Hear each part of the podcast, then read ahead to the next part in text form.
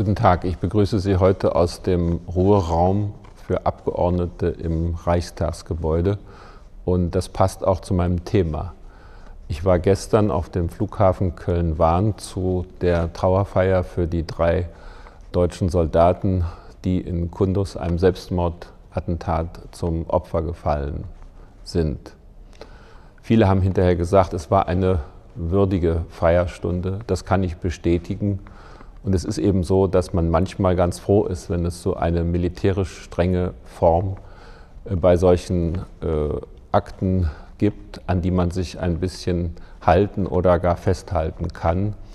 Denn es ist schon schwierig, dieses Gefühl der Hilflosigkeit äh, zu bestehen, das einen überkommt, wenn man die unendlich traurigen Gesichter der betroffenen Angehörigen sieht. Und die waren äh, zu sehen. Und natürlich verbindet sich das dann mit dem Bewusstsein, dass ja diese drei Männer gestorben sind in der Erfüllung eines Auftrags, den ihnen die Politik gegeben hat.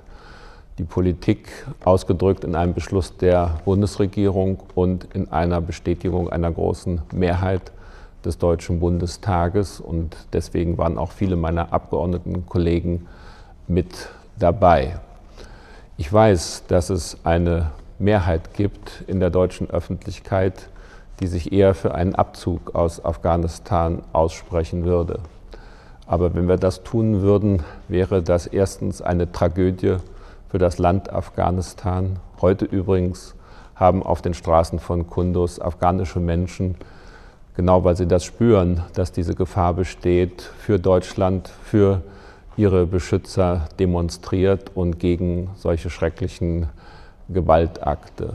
Zweitens wäre das auch ein großer Verlust für das Vertrauen in die internationale Politik, wenn es zu einer solchen Reaktion käme. Und drittens schließlich wäre es auch eine unverantwortliche Selbstgefährdung.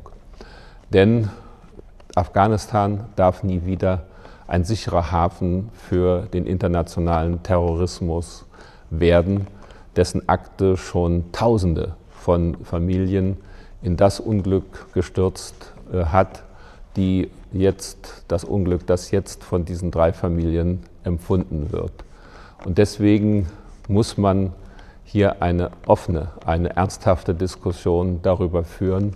Natürlich ist es notwendig, erfolgreicher zu sein in Afghanistan. Natürlich ist notwendig, auch äh, Gefährdung dadurch zu vermeiden, dass man zivile Opfer bei den Aktivitäten zur Bekämpfung dort der Taliban und des internationalen Terrorismus nach Möglichkeit vermeidet.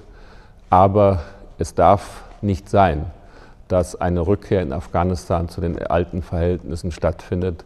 Und das ist eigentlich wenn es überhaupt einen Sinn gibt, der Sinn der Opfer, denen wir gestern die letzte Ehre gegeben haben.